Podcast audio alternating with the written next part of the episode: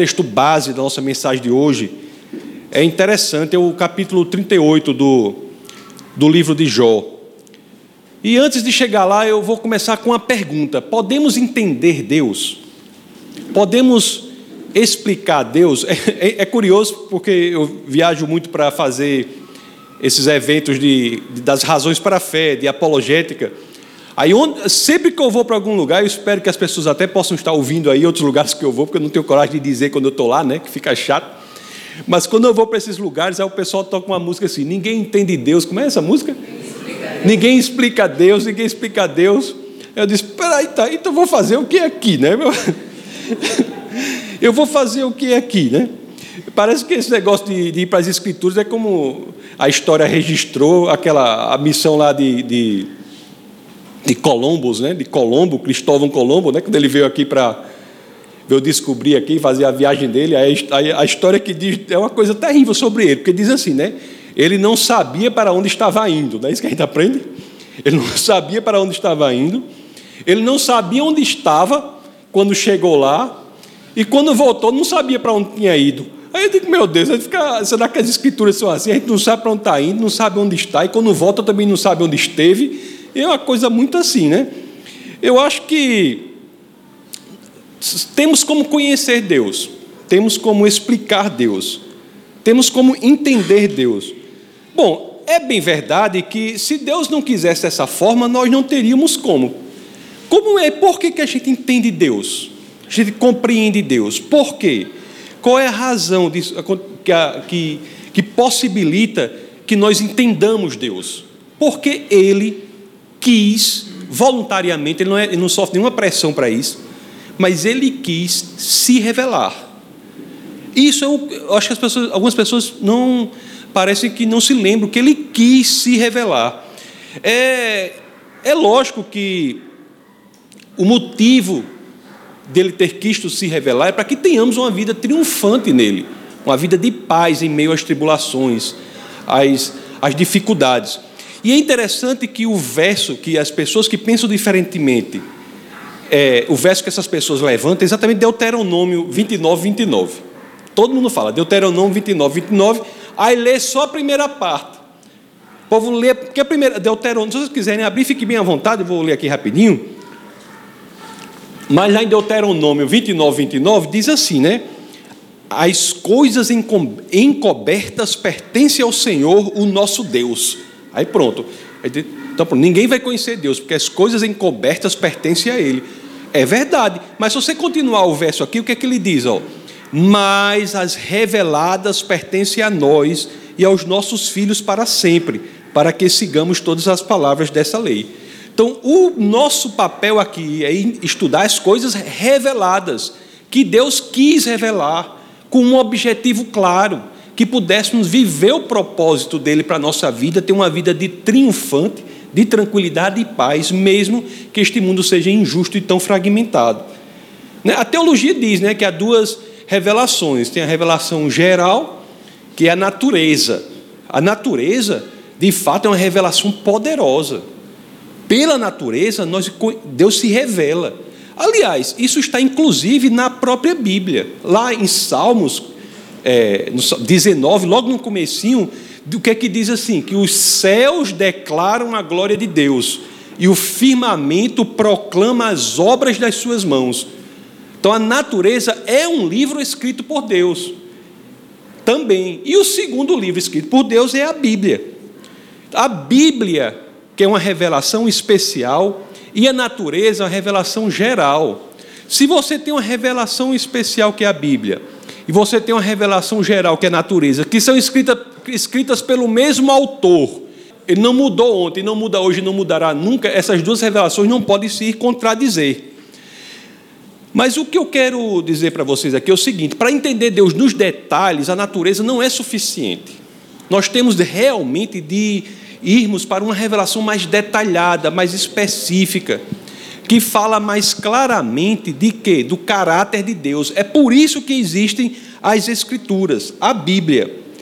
É ali nas escrituras sagradas, na Bíblia, que nós temos a chave interpretativa para entender o caráter de Deus e todos os detalhes que precisamos entender para que tenhamos uma vida aqui plena, embora haja tribulações. De uma cá para outra da Bíblia não há promessa de que nós não vamos ter problemas, é verdade? Você não acha em nenhum lugar da Bíblia dizendo que você não vai ter problema, pelo contrário, diz que nós teremos problemas, passaremos por tribulações, teremos momentos de intempéries, de dificuldades, mas a garantia é que, se estivermos alinhados com o coração do Senhor, passaremos com Ele com uma paz que excederá todo o entendimento. As pessoas olharão e dirão: como é que uma pessoa pode ter tanta tranquilidade em meio de tamanhos problemas? Isso é que as Escrituras garantem. E Deus, portanto, está aí para isso, ele se revela para nós. Isso é, isso é inclusive, sintoma do seu amor por nós.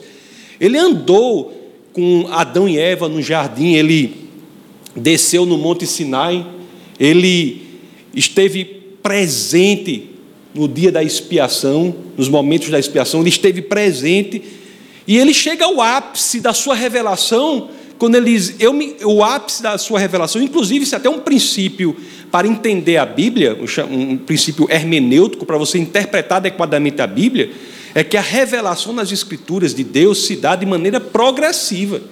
Ele começa se revelando no início da Bíblia e progressivamente vai se revelando cada vez mais, cada vez mais, cada vez mais, até esse processo crescente de revelação encontrar o seu ápice quando ele vira homem e nasce como Jesus de Nazaré. João, Evangelho de João, capítulo 1, verso 1, combinado com João 1, 14, é exatamente uma forma impressionante de alguém fazer a biografia de Jesus. A biografia que João escreve de Jesus, tem, tem quatro, quatro autores que fazem biografia de Jesus na Bíblia, não é? Mateus, Marcos, Lucas e João. A biografia que João faz de Jesus é impressionante, porque a biografia que ele faz de Jesus é dizer assim: o Logos, o princípio criativo de Deus, a força criativa de Deus, o próprio Deus vem à terra e vira homem. Então Jesus é o ápice da revelação do Senhor. E é esse mesmo Jesus que é a chave interpretativa para as Escrituras. Jó, nós vamos aqui o capítulo 38, que é uma revelação. É Deus se revelando para Jó. É isso que, por isso que o pano de fundo desse, desse bate-papo de hoje que é o capítulo 38 de Jó, o pano de fundo é, é, é, o, é o, tema da revelação. Jó foi, foi o livro que primeiro foi escrito da Bíblia. É o livro mais antigo das Escrituras, é o livro de Jó. Dos 66 livros da Bíblia, dos 39 do Antigo Testamento, o mais antigo é o livro de Jó. E ele traz ali já, um, já aquele livro escrito ali, já traz a história de uma revelação específica. É o capítulo 38, sobre o qual nós falaremos aqui o Deus, Criador dos céus e da terra, dono de tudo o que existe, ele escolhe se revelar para um homem no meio de tanto sofrimento, não é? De tanta tribulação.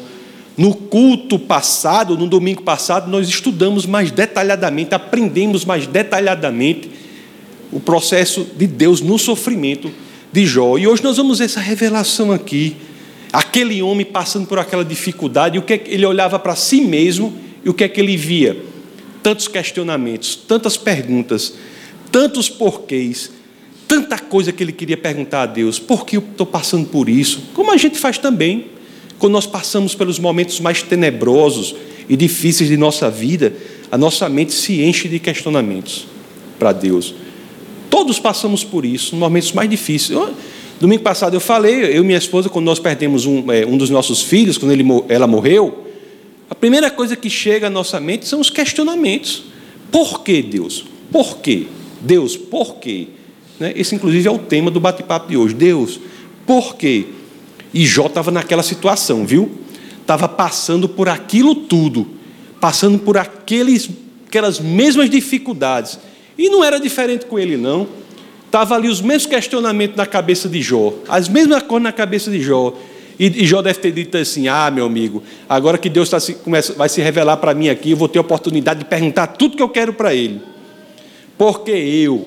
Por que comigo? Por que logo eu? Tem tanta gente aí, né? Tem gente que fala, rapaz, 7 bilhões de pessoas aqui na Terra comigo. Por que, Deus? Por quê? Existem os. Aí nós vamos aprender uma coisa aqui que é interessante. E é isso que o capítulo 38 de Jó, se nós analisarmos com clareza, nos ensina. E, nós, e eu, eu, pessoalmente, vivenciei isso na prática. E eu creio que vocês também vivenciaram. Né? Existem porquês que são intelectuais. Porquês intelectuais, são genuínos. E, e, e esse ministério aqui tem no seu DNA, na sua constituição, a missão de apresentar as razões intelectuais para a fé cristã. Apresentar as razões históricas, científicas e filosóficas de por que devemos seguir Jesus Cristo. Então, os porquês intelectuais podem ser respondidos, mas existem os porquês existenciais, que nós podemos chamar talvez de porquês emocionais. Esses são esses os porquês existenciais, emocionais, que aparecem com força quando passamos por essas grandes tribulações, por esses sofrimentos, por esses momentos difíceis. Esses porquês existenciais são amigos da dor. Parecem quando estamos em momentos de grande dor. E eram esses porquês que estavam fervilhando na cabeça de Jó, que as próprias Escrituras dizem, era um homem reto. Estavam fervilhando. É assim, é, meus queridos, quando perdemos entre pessoas queridas, né? perdemos um irmão, um filho, quando doenças terríveis acometem a nós mesmos ou pessoas próximas de nós, isso aparece. E o grande interessante aqui, isso é que eu fico impressionado, absolutamente impressionado, porque é essa situação de Jó, está passando por esses problemas, cheio de porquês. Aí quando nós chegamos no verso 38, Deus, a essência da sabedoria, em vez de dar explicações, ele dá uma revelação de si mesmo. Isso é uma chave incrível das Escrituras. Para os porquês intelectuais, há razões.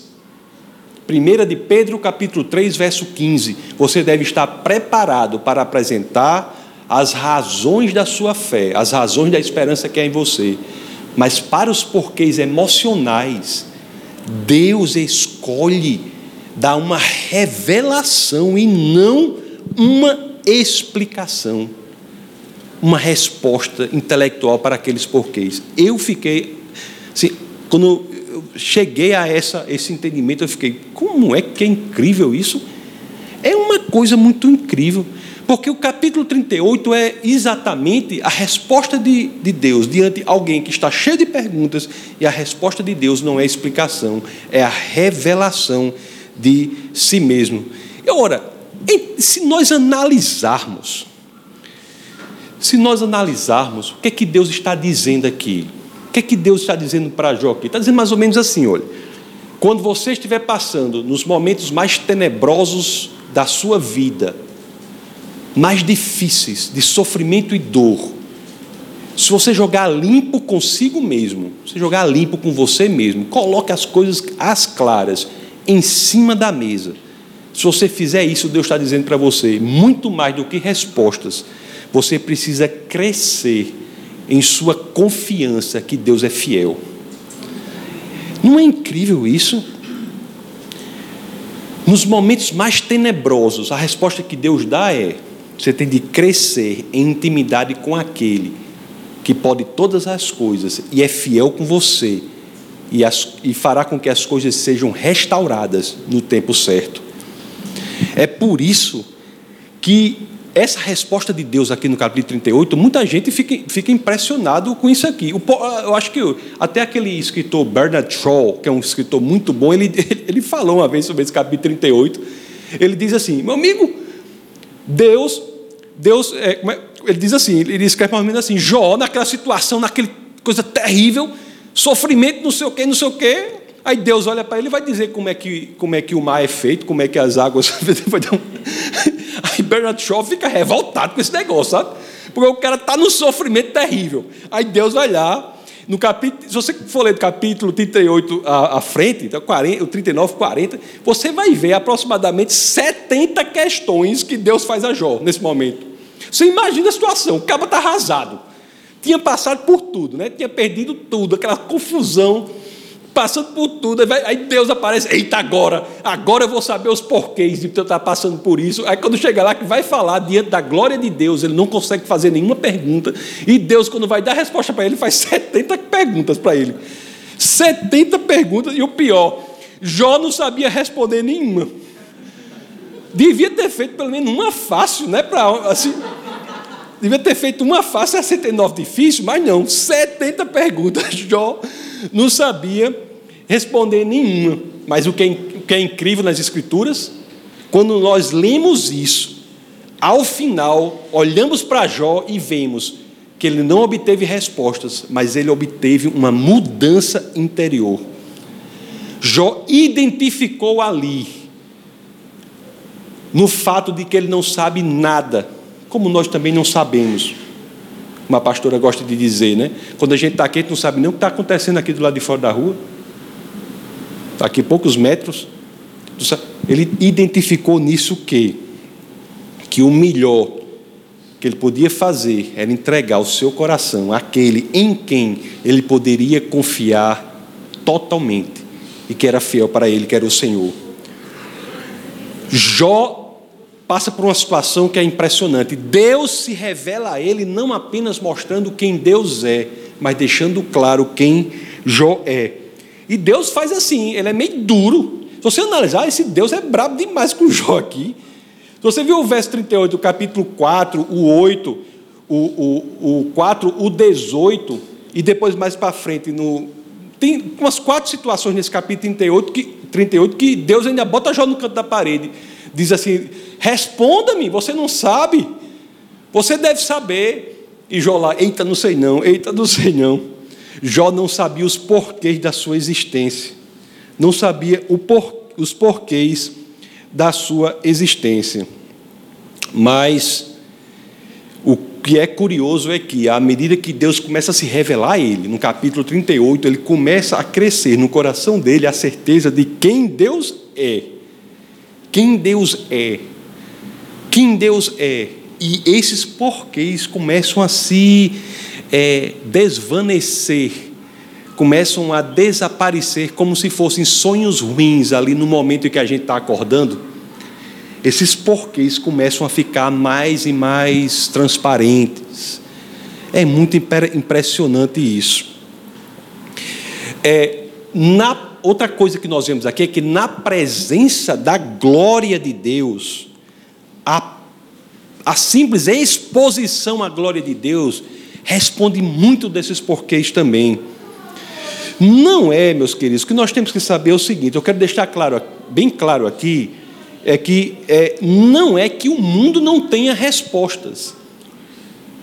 A, o, o entendimento faz com que saibamos por que, que alguém, na situação de Jó, estava susceptível a passar pelo que ele passou, mesmo sendo uma pessoa reta.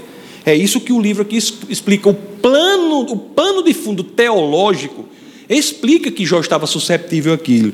Mas o que nós entendemos aqui é o seguinte: que no momento da dor e do sofrimento, nos momentos mais tenebrosos, não são respostas intelectuais que vão fazer com que a gente saia daquilo, mas sim o crescimento na nossa confiança no Senhor. Esta é a mensagem. A resposta verdadeira e efetiva para os problemas emocionais não é uma resposta intelectual. Essa é a mensagem aqui, embora o elemento intelectual não seja contrário à nossa fé. Muitos que leem aqui esse capítulo 38, isso é curioso porque muitos que leem realmente questionam isso e devem questionar sempre que, que, que tem dúvida. Diz assim, né? Aquilo que eu falei, mas que Deus é esse? Não é aquilo que eu falei, que Deus é esse? Diante de sofrimento, de tanto problema, em vez de dar resposta, começa a fazer pergunta que ele não sabe nem responder.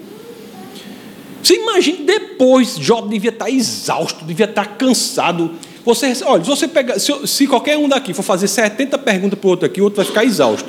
Você imagine Deus. Você apresenta perto de Deus e Deus fazer 70 perguntas para vocês. Ele está ali exausto.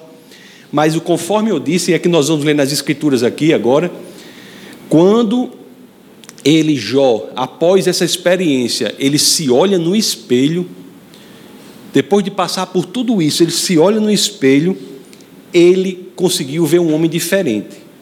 Ver um homem diferente diante do próprio sofrimento.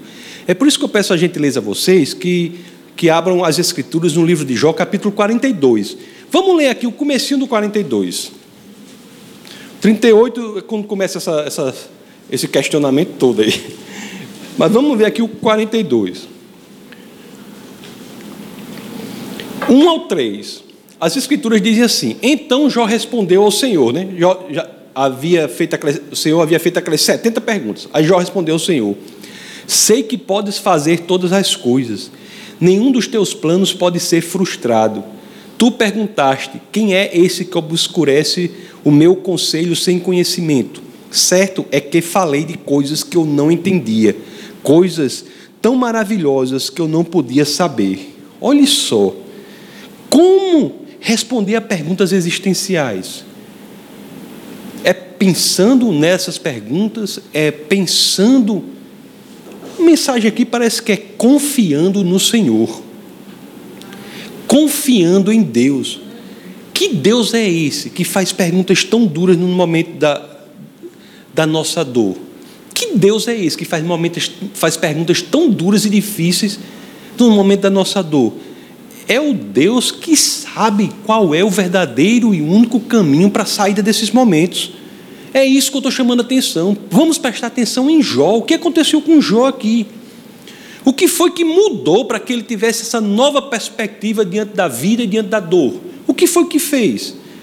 O que foi que, quando o homem no sofrimento, diante dos problemas, da dificuldade, olha para Deus e diz: Senhor, estou aqui, me socorra, o que fazer? É como a gente, como eu falei, como eu usei esse exemplo em Jó, quando nós perdemos nossa filha, foi assim. Você fica dentro da situação. E aí, o que fazer? E aí, o que fazer? Senhor, o que fazer? Qual é a solução para isso? Como é que, como é que responde isso? Aí, aí, aí, qual é a saída? que dá aqui, saber quem Deus é e confiar nele. Isso daqui, como é que deve ser feito? O que foi que Jó fez para que efetivamente isso começasse a acontecer? Jó passou a esvaziar-se de si mesmo e preencher esse lugar com a glória do Senhor. Isso é que é confiar em Deus. Porque a gente fala, confia em Deus, aí às vezes fica difícil entender o que é confiar em Deus. Confiar em Deus é você esvaziar-se de si mesmo. E confiar no Senhor é passar a encher esse lugar que era cheio de você mesmo e você colocar Deus ali. Em vez de Deus dar respostas sobre o que Jó deveria ter passado, o que não poderia ter passado, quem era Jó, quem era aquilo, quem era aquilo outro. Deus faz perguntas para ver se Jó efetivamente sabia quem era o Senhor. No condão, e é isso que a palavra de Deus faz com a gente até hoje. Talvez seja uma das coisas mais difíceis, se você analisar. A palavra de Deus, quando nós nos expomos a ela, ela nos esvazia de nós mesmos. Por isso que alguns traduzem isso como você tem que morrer, tem que viver de novo, tem que ser uma nova criatura. O que está dizendo é que você tem de se esvaziar de si mesmo, deixar a liderança e o controle da sua própria vida, entender que somente Deus é capaz de assumir esse papel. Jó não mais naquele momento passou a olhar para si mesmo, mas passou a olhar para o Senhor. Esse capítulo que nós lemos aqui, o capítulo 42, do 1 ao 3, Vamos ler o resto aqui, do 4 ao 6. Olhe só como isso aqui ocorre. Olhe só como isso ocorre na vida de Jó, e é isso que faz a transformação na vida dele e faz com que ele suporte aquele sofrimento quase que inigualável aqui na terra. Diz assim o capítulo 42, verso 4. Tu disseste, né? Agora escute e eu falarei, vou fazer-lhe perguntas e você me responderá.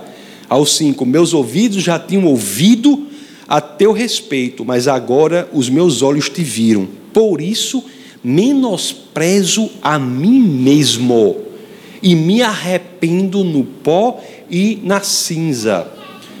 Jó havia chegado a Deus com inúmeras questões emocionais. Marcou lá uma audiência com Deus lá, Deus, vamos dizer assim, né? Isso não está na Bíblia, mas teve uma audiência com Deus lá. Inúmeras questões emocionais, né? E o interessante é que depois dessa audiência com Deus, com essas inúmeras questões, em vez de Deus, ter, em vez de Jó sair de lá dizendo assim, agora sim entendo os porquês, Jó sai de lá dizendo como, eu me arrependo. O pastor, tem um pastor que eu, de que eu gosto muito, o pastor Smith, ele diz uma coisa interessante. Eu estava lendo né, para essa mensagem aqui, pensando, estudando, orando, e, e ele diz uma coisa aqui que eu fiquei pensando aqui. Ele diz assim, ó, olha só como ele, ele eu fiz aqui um resumo do que ele disse. Ele diz assim, ó, alguns pecam por pensar alto demais de si mesmos. Outros pecam por pensar baixo demais de si mesmos. É por isso que eu digo que nós devemos andar com dois versos no bolso, já viram dizer isso aqui? Nós sempre devemos andar, devemos andar com dois versos da Bíblia, um em cada bolso. Um dizendo que nós somos feitos à imagem e semelhança de Deus. Nós não somos pouca coisa.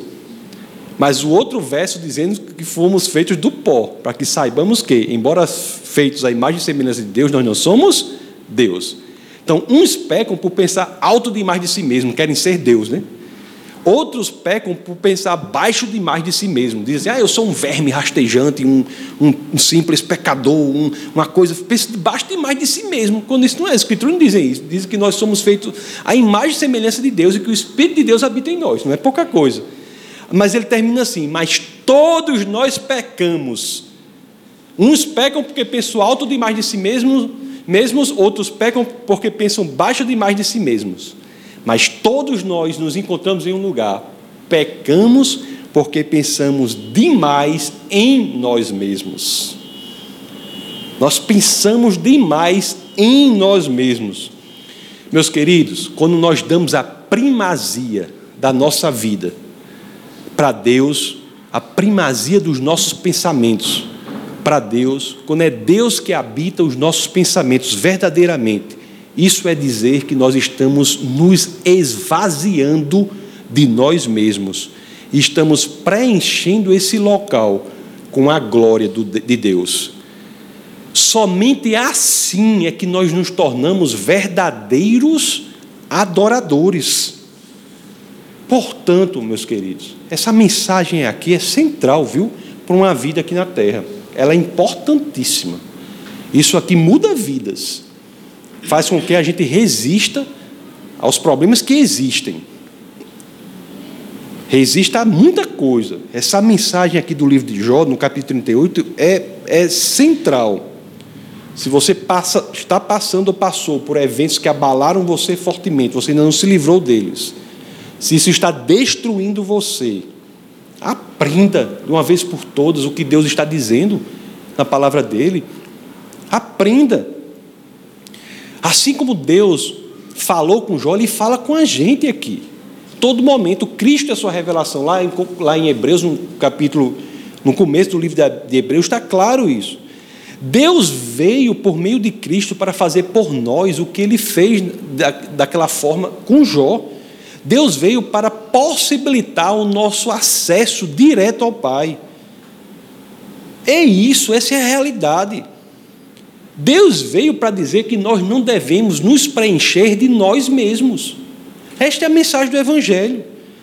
A glória de Deus é que deve preencher o nosso espaço, ele deve ser o recheio do nosso ser. A glória de Deus é o recheio do nosso ser. Isso caracteriza o verdadeiro adorador, o verdadeiro cristão. Então vamos orar para que possamos abrir mais e mais o nosso entendimento e o nosso coração para esta realidade que é central para que possamos passar por essa experiência da vida. A vida é um mar revolto. Um mar revolto não é um mar calmo, é um mar revolto, cheio de correntezas, de turbilhões, cheio de problemas. E Deus não nos abandona, Ele dá o caminho, o seu manual, é o manual da vida é a Bíblia para que nós possamos viver verdadeiramente neste ambiente. E o livro de Jó, nesse aspecto particular, diz uma mensagem central: a esperança da vitória, meus queridos, do regozijo, da alegria indescritíveis. Só existe um lugar, que é o lado do Pai. E Jesus veio para que nós possamos experimentar a reviravolta que Jó experimentou. E o caminho não é outro, é na revelação plena, como a revelação de Deus se deu a Jó, no capítulo 38, mostrando que nos problemas nós temos que encher-nos, nos encher de Deus, aqui em Cristo, na nossa realidade, nós temos que nos encher de Cristo, porque somente assim seremos capazes de vivenciar tudo isso. Para encerrar, eu vou sugerir que nós. É, vou sugerir uma coisa aqui que nós.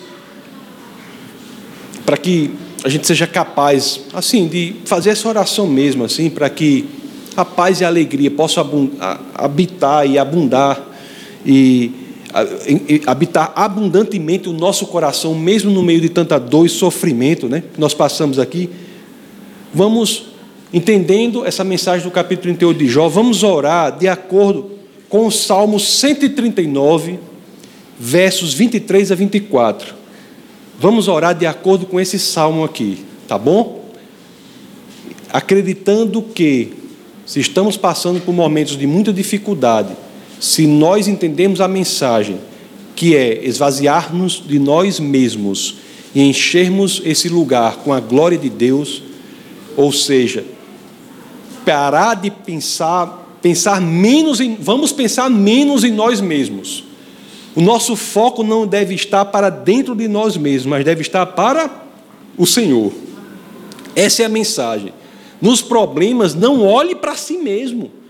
Não, não olhe hipertrofiando o problema, como uma lupa pelo problema. A mensagem é: quando você vai a Deus, se você quer buscar de Deus respostas específicas em razão ao porquê que você está passando por isso, por isso, por isso, por isso, Deus diz a você, por meio do capítulo 38 de Jó, que a melhor saída para você é nem sequer querer isso, mas querer o quê? Encher a sua mente do Senhor.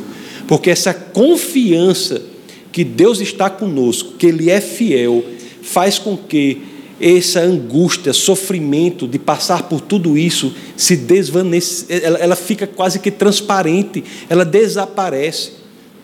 Não é que a coisa seja mágica, a cicatriz está. É como a gente faz essa. Quando nós passamos por grandes dificuldades, grandes problemas na nossa vida, sofrimentos, não é que aquilo vai apagar da nossa memória, não, mas é uma cicatriz você olha para ali, está a cicatriz, mas a cicatriz não dói mais. Ela não dói mais. Está a cicatriz, mas ela não dói mais. A limpeza total será na glória perfeita ao lado do Senhor, que não haverá mais dois sofrimentos. Mas aqui na terra, para que possamos passar com isso, com paz pelas dificuldades, que esse sofrimento que ainda é ferida na sua alma hoje, efetivamente vire cicatriz, o caminho que as Escrituras dizem é só um, não sou, eu, se dependesse de mim, eu até gostaria de uma explicação detalhada. Eu gostaria que Deus. Rapaz, faz o seguinte, olha, por isso. Não é o que eu quero, não, entendeu? O que eu estou pregando hoje não é como eu gostaria que fosse, não. Eu gostaria que fosse o contrário. Eu gostaria que no meio do sofrimento eu chegasse para Deus e ele disse: senta aí. Vou explicar. Esse sofrimento é isso, é por isso, por isso, por isso, por isso. Eu, ah, intelectualmente a gente quer saber, né? Mas essa não é a mensagem do Evangelho. Eu tenho que pregar o que está no Evangelho. A minha, se, eu, se, se eu fosse o Evangelho, eu, eu queria que fosse diferente. Mas a mensagem do Evangelho, neste ponto, é contrária ao que eu gostaria. Eu gostaria que a mensagem do Evangelho fosse: quando você estiver passando por dificuldades, problemas, sofrimentos, nos momentos mais tenebrosos da sua vida, vá a Deus que Ele vai dizer A, por A mais B, toda a teologia por trás disso. Você vai aprender tudo, vai sair de lá tranquilo. O Evangelho diz, não diz assim, diz o contrário. Eu gostaria que fosse assim, mas a mensagem do Evangelho é outra. Quando você estiver nos momentos mais tenebrosos da sua vida, nas dificuldades, nos problemas, você não sabe para onde vai, você for até Deus para perguntar o porquê você está passando por aquilo, o Evangelho diz que isso aí não vai servir de nada para você. Faça como Jó fez. Não vá para Deus buscar algo que coloca você no centro. Vá para Deus buscar algo que coloque Deus dentro de você. E a partir daí, a Bíblia garante, você estará livre. Essa é a mensagem do Evangelho, mesmo contrário do que eu gostaria que fosse. Os, coisa, uma das piores atividades do pastor é pregar contra o que ele gostaria que fosse. Mas está na palavra, né? A gente tem que pregar. Não é o que a gente acha, né? É o que está na palavra, né? Então vamos ler. É, espero que lá no céu seja diferente, né? Aí vamos fazer uma oração aqui com base em Salmo capítulo 139, que diz assim, ó, versos 23 e 24. Olhe só o que, a, a, o que diz as Escrituras. Ó. Olhe só, se a, gente, se a gente lê isso aqui, não só com a nossa mente, mas com o nosso coração, é um caminho para atingir aquela revelação que Jó teve em nossa vida. Diz assim, ó: Sonda-me, ó Deus, e conhece o meu coração. Prova-me e conhece as minhas inquietações. Vê se em minha conduta algo te ofende e dirige-me pelo caminho eterno. Portanto, meus queridos, vamos nos expor, nos entregar ao Evangelho do Senhor porque somente Ele, que é a palavra de Deus em nossa vida, é capaz de fazer o que nenhuma outra ciência. Nenhuma daquelas perguntas que Deus fez ali, né? Foi, são perguntas sobre astronomia, cosmologia, meteorologia, perguntas das mais diversas áreas, né? O que Deus está dizendo é o seguinte: somente colocando Deus no centro da nossa vida é que passaremos com tranquilidade sobre isso. E a maneira de fazermos isso hoje é efetivamente não apenas com a mente, mas com o coração, trazendo Jesus Cristo para o epicentro da nossa vida, para o local central, mais importante da nossa vida, enchendo a nossa vida da glória de Deus, porque é assim que experimentamos a vida em triunfo. Esta é a descrição da prosperidade em vida. Que vida próspera é essa? Que passamos pelas dificuldades com paz no coração. Isso é algo que nem nada mais, nenhuma outra filosofia, nem o dinheiro, nem nada mais pode oferecer. Somente Jesus Cristo, porque a revelação de Deus é exclusiva da pessoa dele. Então vamos orar. Essa foi uma produção do Ministério Internacional Defesa da Fé, um ministério comprometido em amar as pessoas, abraçar a verdade e glorificar a Deus. Para saber mais sobre o que fazemos, acesse defesadafé.org.